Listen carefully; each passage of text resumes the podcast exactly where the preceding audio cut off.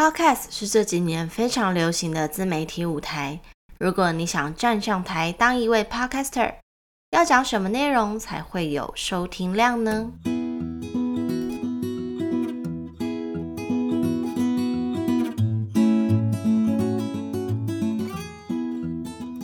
欢迎收听上台不 NG，我是 Miko，和你一起翻开培祐的上台笔记，学习表达的关键技巧。让听者想不印象深刻都难。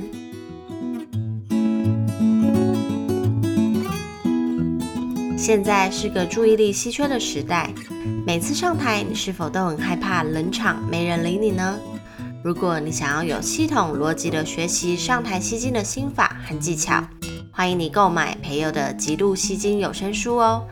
培祐老师亲自录制的有声书，亲自示范教你如何精准说话。一般这种工作坊课程费用至少都要上千，但一本有声书只要少少的几百元，还能无限回播，不怕错过任何重点哦。当然，如果你习惯阅读文字，极度吸睛也有实体书和电子书的选择，购买链接我就放在说明栏了。喜爱学习的你千万别错过喽！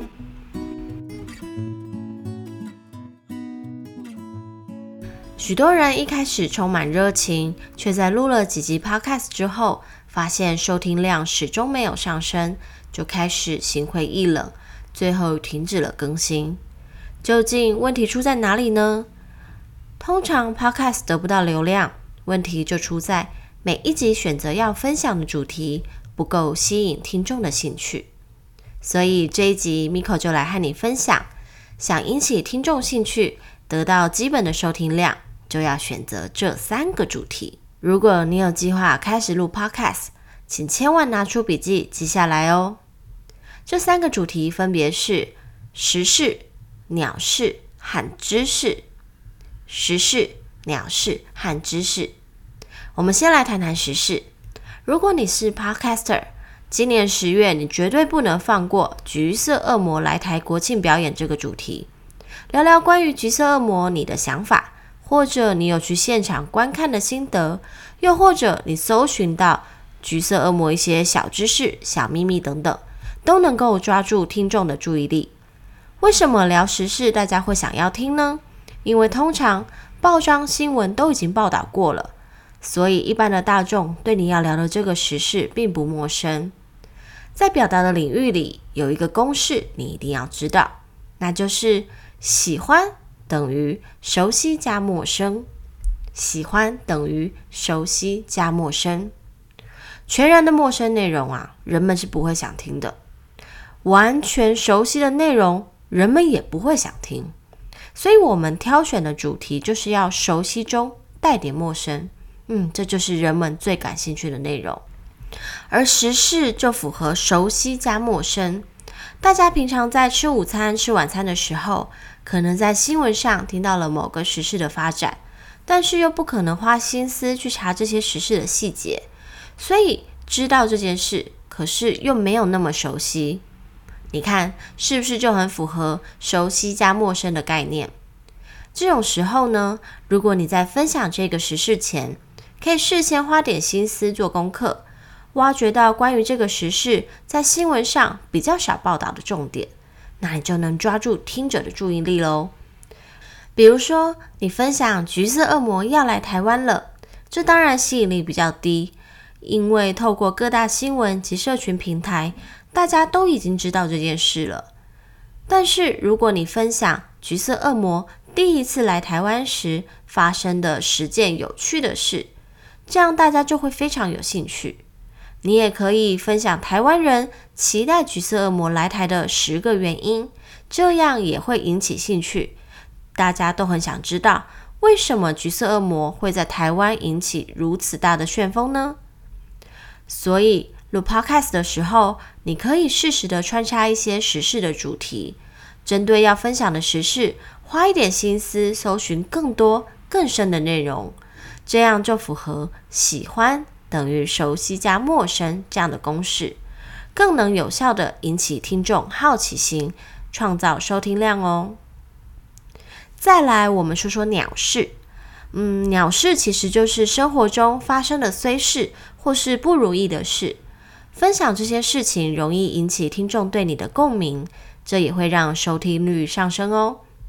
举个例子，吴淡如刚开始录 Podcast 频道，人生实用商学院的时候，本来还没什么人知道，听的人也少。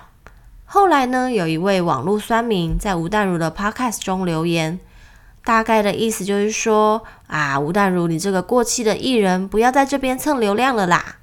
当然，嗯，原文其实更恶毒，我这边就是摘录了一些小片段。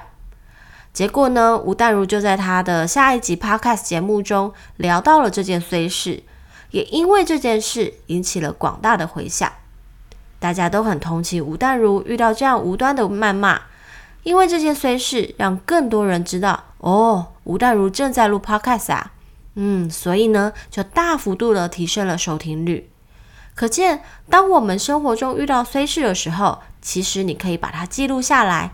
作为 Podcast 的分享题材哦。最后一个主题是知识，知识是每个频道必备的主题。到底听众听你的频道需要学些什么，知道一些什么知识呢？是煮菜的知识、运动的知识、理财的知识、阅读的知识，还是哪一类的知识呢？嗯，关于知识，我认为关键字其实就是很简单的四个字：微型输出。意思就是不要一集分享大量的知识，因为对你来说简单又熟悉的内容，可是呢，对于其他一般的听众来说，他可能却是第一次听。所以如果你一次说太多了，听众会感到负荷不了，很快的他就会停止收听了。因此，一个知识重点，比如说家庭主妇的料理诀窍，你就可以把它分成十集，像是。如何十分钟做好营养早餐？嗯，如何微波炉做出美味下午茶？还有三十分钟搞定三菜一汤等等。嗯，一集只要讲一个小重点就好，这就是微型输出。因为微型输出，听众比较容易听得懂，也就愿意持续听下去哦。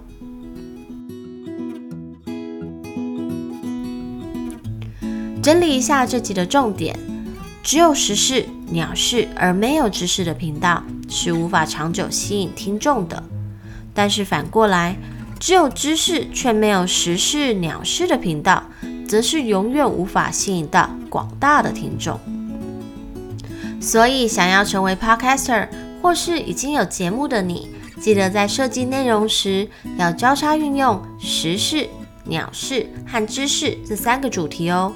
必定能够有效提升听众对你的黏着度的。好啦，今天上台不 NG，Miko 就和你分享到这里。接下来每周我还会继续和你分享更多上台的实用技巧。欢迎你订阅节目，才能第一时间收到不 NG 的上台诀窍哦。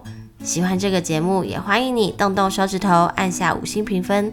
上台不 NG，我们下一集见喽，拜拜。